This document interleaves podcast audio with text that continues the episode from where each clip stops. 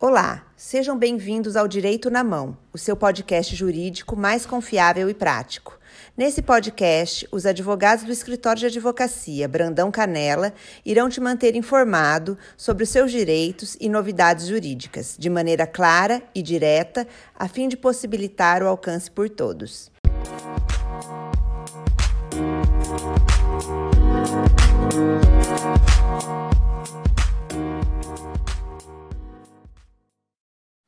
Me chamo Thiago de Abreu Silva, eu sou advogado no escritório Brandão Canela.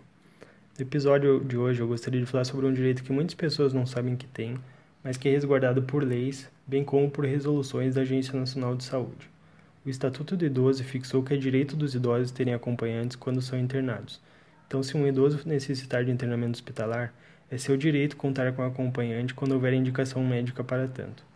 A Agência Nacional de Saúde regulamentou esse tema prevendo que os planos de saúde são obrigados a cobrir gastos com acompanhantes do paciente idoso internado, e estendeu esse direito também para pessoas portadoras de deficiência e gestantes. O STJ e tribunais de justiça já garantiram esse direito em casos específicos, sendo que a pessoa que arcou com os valores tem direito à restituição no prazo de 10 anos como regra geral. A pessoa deve possuir documentos que comprovem os gastos com acompanhantes, como recibo da diária, notas fiscais, despesas com alimentação do acompanhante, entre outros documentos. Nós vamos publicar artigos sobre o tema. Obrigado e até mais.